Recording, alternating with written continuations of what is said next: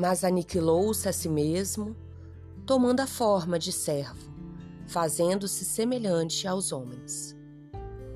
Muitos discípulos falam de extremas dificuldades por estabelecer boas obras nos serviços de confraternização evangélica, alegando o estado infeliz de ignorância em que a imensa porcentagem de criaturas da Terra está. Entretanto, tais reclamações não são justas.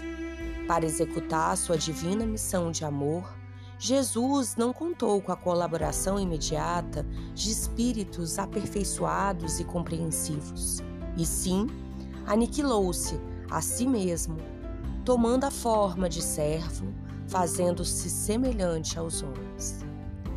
Não podíamos ir ter com o Salvador em sua posição sublime. Todavia, o Mestre veio até nós, apagando temporariamente a sua auréola de luz, de maneira a beneficiar-nos sem traços de sensacionalismo. O exemplo de Jesus, nesse particular, representa a lição demasiado profunda. Ninguém alegue conquistas intelectuais ou sentimentais como razão para desentendimento com os irmãos da terra. Homem algum dos que passaram pelo orbe alcançou as culminâncias do Cristo. No entanto, vemo-lo à mesa dos pecadores, dirigindo-se fraternalmente a meretrizes, ministrando seu derradeiro testemunho entre ladrões.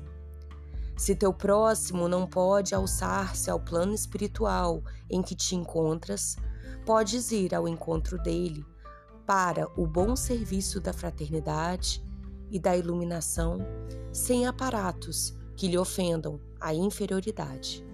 Recorda a demonstração do Mestre Divino para vir a nós, aniquilou a si próprio, ingressando no mundo como filho sem berço e ausentando-se do trabalho glorioso como servo crucificado.